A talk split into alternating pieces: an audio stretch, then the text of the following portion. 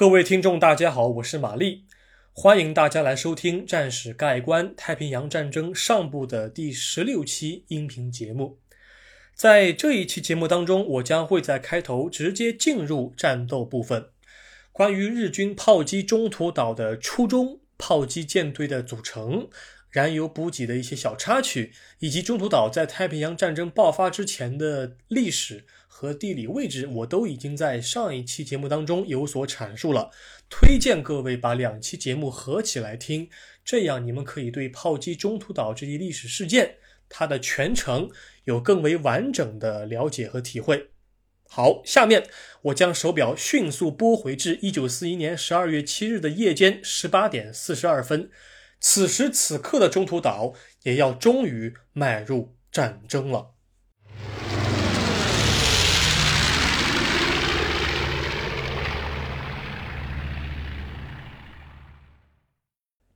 第一节，第一波齐射，驱逐舰打响了太平洋战争日方水面舰艇的第一炮。当地时间一九四一年十二月七日的晚上十八点四十二分。驻守中途岛的美国海军陆战队的一位侦察兵报告，在桑德岛西南方向有未知光点出现，但是这个光点转瞬即逝，并没有得到最高长官的视觉确认。在大约三个小时之后的二十一点三十分，美方的雷达在桑德岛的同样方向发现有不明水面舰艇靠近。与此同时，两位美军的观察员在海面上也发现了一些有形状的未知物体。我们先不着急，先停一下哈。在那个时候，美国海军它所使用的夜间观测设备并不是夜视仪，夜视仪应该是在二战的后期，特别是在德国纳粹广泛装备了 STG 四四突击步枪之后，夜视仪才能够被基层官兵广泛的使用。但是在一九四一年十二月初的时候，美国海军所使用的是微光望远镜，它的英文名称叫做 night glasses。注意哈，这儿的 glasses 并不能翻译作眼镜，它确实是望远镜啊，这是有实物的。美国海军在当时广泛装备了两种倍率的微光望远镜，一种是七倍率，另一种是八倍率。那么两种的物镜呢，都是五十六毫米的。好，我们现在把目光转回到战场。此时，掌管中途岛上探照灯的一位美军军官阿尔弗雷德·布斯，这个人向陆战队的指挥官哈罗德·香农海军中校请求，请求美军使用探照灯将海面上的未知物体照亮，以确认舰艇的身份。但是，这样的请求立马被上级所驳回，因为美军当时并不希望自己过早的暴露岛屿的防守位置。同时，美方将领也估计，也有可能是自己的舰艇航行至此，而之前是因为某种原因没有事先通报。但是，这种保守的估计很快就被抛弃了，因为大概在五分钟之后，日军的驱逐舰就主动开火了。此时，驱逐舰朝号和连号向桑德岛打出了第一波齐射。这一波炮弹立即击中了桑德岛南面的一个美军岸防炮台，之后的几枚敲到了岛上的发电站。这个发电站当时并不仅仅提供电力，它同时也是点五零防空机枪排的一个指挥部。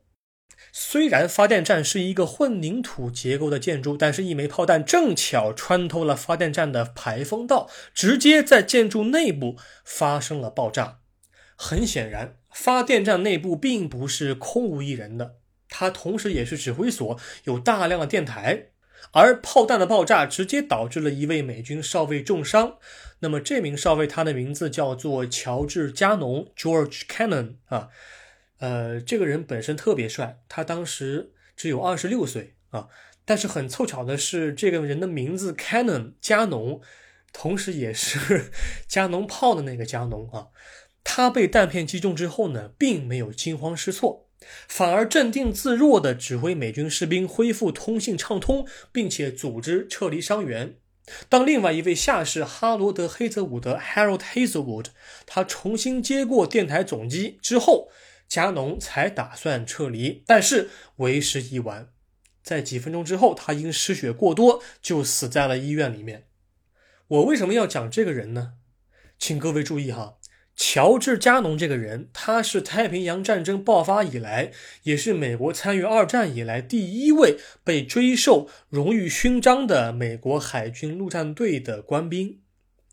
如此重要的一个殊荣，并不是颁给了一位奋勇杀敌的战士，而是颁给了一个在敌人进攻面前坚守岗位的低阶军官。但是更为奇怪的是什么呢？因为珍珠港事件在作战规模、伤亡人数和心理震慑方面的优势啊，所以关于太平洋战争早期的历史书籍和战史文章，很少会把目光放到这个不起眼的中途岛。也许是因为人们发现中途岛在六个月之后自然而然的会举世闻名，所以人们就忽略了这一段既不是惊心动魄。也不是什么刻骨铭心，而这一位少尉的英勇奉献可以说是默默无闻的。如果拿乔治·加农和珍珠港当中拿起机枪的黑人厨师来说，那么后者在宣传方面以及在战果方面都占据着绝对优势。但是啊，玛丽这儿跟各位说的是什么呢？对于历史上无限个当下来说，这些基层官兵的坚守和努力，并不能够相互比较和量化。这一点，我个人是要强调的哈。因为解读历史有这么一个关键的因素在于什么呢？就是说，他们这些基层官兵，他们并不知道这段经历在几十年之后是会被人们放大成为热点，还是打入冷宫，亦或是遭人唾弃。所以说我个人倾向于乔治·加农的努力，以及在珍珠港当中操起机枪的黑人厨师的努力，客观来说，应当是平齐的。此时此刻。日方驱逐舰所打出的第一波齐射只持续了五分钟时间，而当时的美军还搞不清楚日军舰艇的位置，因为打开探照灯的命令当时还没有下达。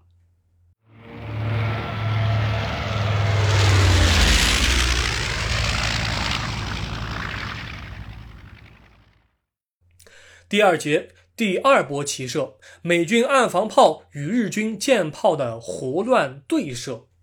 在第一波齐射结束之后，日方舰艇便稍作喘息，再次逼近中途岛的海岸，马上进行了第二波齐射。这第二波齐射的运气还真不错，日本两艘驱逐舰都准确命中了桑德岛岛上的水上飞机机库。机库燃起的熊熊火焰，反倒是给日方充当了照明弹的功能。这样，日方驱逐舰的炮手就可以准确无误地发现并打击中途岛岛上的岸基目标。很快，岛上泛美航空的无线电设施、洗衣房、商店全部被日军的炮火所吞没。面对日舰的炮击，香农中校显然是忍无可忍了。终于，他在二十一点五十三分命令部队打开探照灯，但是探照灯的照射范围并不能够覆盖两艘日舰，只有桑德岛南方的探照灯照到了敌方目标。此时，驱逐舰连号在桑德岛南面的两千五百码处被探照灯勾勒出了一丝剪影。美军眼看着反击的机会就要到来，结果因为探照灯的亮度暴露了自己的位置，日方的炮弹率先飞到了阵地旁边，探照灯于是便被掐灭了。当美军士兵重新修复了探照灯，并点亮了灯光之后，美方的五英寸暗防炮却并没有如期而至。确切来说，本应该开火的一号炮台仍然保持着沉默。原来是因为岸防炮和香农中校之间的通信线路被日方的炮火所毁坏，炮兵一直没有收到开火的命令，因此第二次机遇就这样被错过了。不过这无伤大雅，就算香农中校并没有准确的将开火命令传达到下属的各个部门。他的部分下属也开始自作主张地进行反击。四号炮台的指挥官让·布鲁克纳上尉，他当时亲眼看到了日方驱逐舰连号上面所挂着的日本国旗。虽然四号炮台随即打出了炮弹，探照灯的追光也很给力，但是炮弹并没有击中日舰。但是很固执的是，当时参战的炮手一口咬定炮弹一定是因为打穿了日舰的上层建筑，所以美方才没能够在之后看见明显的爆炸火光。但其实美军是没有打中的。当桑德岛上的各大岸防炮和探照灯搞得人睡不着觉的时候，东岛的美军官兵也开始按耐不住了。位于东岛的二号炮台也加入了炮击的行列，甚至连点五零口径的 M 二机枪也参与了战斗。他们认为，只要日舰进入射程，机枪也应当一并伺候着。美国海军陆战队的炮火反击只持续了五分钟，然后所有的探照灯都被日军所熄灭。但是幸运的是，探照灯的罢工也让日军舰艇瞎了眼睛。既然双方都看不见对方，而炮击也已经达到了一定的压制效果，于是日舰便结束了战斗，从中途岛撤离了。虽然当时的美军炮兵和飞行员都承认自己的炮火击中了日舰，但是很可惜的是，这两艘日舰毫发无损。他们回到了与考史号补给舰所会面的预定水域，然后在十二月下旬成功返航至日本本土。在这场炮击当中，日方没有人员伤亡，而美方共死亡四人，伤十九人。那么，如果从军事装备方面来看的话，桑德岛的机库遭到了日舰的炮击。机库的框架虽然完整，但是他们的皮肤却被烧得面目全非。停放在其中的一架卡特里娜水上飞机被毁，另有一架同型号的飞机受创。美方的守军虽然挺过了这次炮击，但是他们并没有掉以轻心。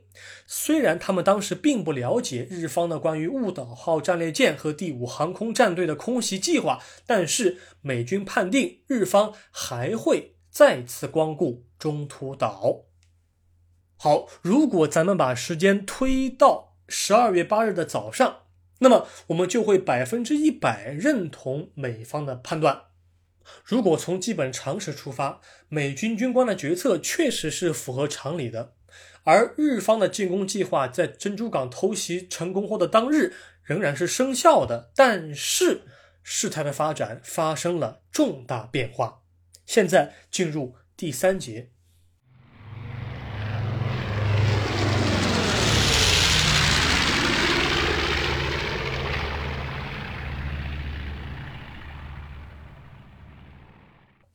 第三节，半年后再见。日军第二波炮击编队的战略性决策。美军在中途岛和珍珠港遭袭之后，便开始运转起它庞大的战争机器啊。在太平洋战争爆发之后的一周之内，第二三幺真轰中队的战机便从珍珠港的瓦胡岛飞到了中途岛。而美国海军陆战队的第六防卫营，它本身驻岛之外呢，第四防卫营的两个炮兵连和更大口径的岸防炮也从本土调来。在十二月二十五日的圣诞节当中，第二二幺战斗机中队的 F 二 A 水牛式战机也来到了中途岛。那么，截止到一九四一年年底，美军在中途岛上已经部署完了三个中队的战机，另有三英寸、五英寸和七英寸的岸防火炮部署于此。而美国海军陆战队的第四防卫营的人员和物资也运抵了中途岛。美军认为日军一定会采取第二波打击。这个时候，美军的猜测并没有错。但现在，请允许我将目光转移到联合舰队。早在一九四一年十二月十日，也就是珍珠港遭袭的第三天，南云忠一在偷袭珍珠港成功之后，便向联合舰队的各大指挥官传达了空袭中途岛的意图。在真正的空袭到来之前，联合舰队打算派遣战列舰雾岛号、驱逐舰普风号和秋云号率先向中途岛进发。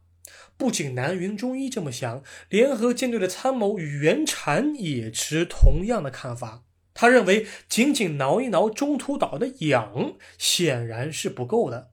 但是，持续性的风暴和大雨让联合舰队一连好几天都无法在海上进行补给。而如果按照这样的航速和航线下去，日军将会在十二月十四日错过打击中途岛的机会。此时，联合舰队内部展开了激烈的讨论。其中，第二航空舰队的指挥官山口多文就认为，如果联合舰队按照预定的航线径直前往中途岛，那么当舰队到达中途岛预定海域之时，天气可能会好转。但是，第一航空舰队的参谋草鹿龙之介可不这么看，他认为联合舰队不应该草率地驶入中途岛附近海域。而且只为了回去多吹一点牛皮，而去打击一个战略价值当时并不那么高的一个岛屿，真的是属于多此一举。哦，如果我们暂时抛开半年之后发生在这个地方的中途岛海战，单独来具体分析它的战略价值的话，我们就会发现草鹿龙之介的判断其实是合理的。虽然中途岛和威克岛和关岛一样，都属于美国太平洋舰队进入亚洲不可缺少的中转基地，但是日方并没有任何能力占领中途岛。如果真的占领中途岛的话，夏威夷的美国驻军便会在短时间之内重新将该岛夺回。而日方的舰艇要经过海上的长途跋涉，以及对海上的台风察言观色，才可以完成一次补给。因此，我个人认为，哈，压制中途岛上的战机，以保护联合舰队免遭打击的目标，日方已经达到了。除了草鹿龙之介持反对意见之外，航空参谋原田实也并不同意二次打击中途岛的计划。原田实认为，航空兵空袭中途岛的效果并不会十分理想。日舰之前既然已经压制过了，目的就已经达到。而更为重要的是，原田实希望保持联合舰队的隐蔽性。啊，那么这一点草鹿龙之介也是同意的。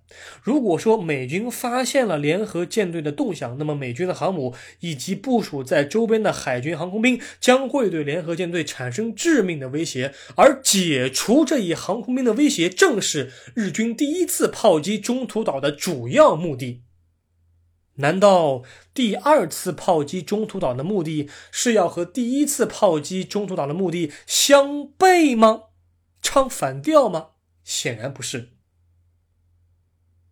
最后，除了日军大本营的海军部在十二月九日通报了一下昨天夜间炮击中途岛的效果之外，因为天气的缘故，联合舰队就再也没有前往中途岛进行二次打击，直到半年之后的激烈交锋。好，非常感谢您收听今天的音频节目，我们下一期再会。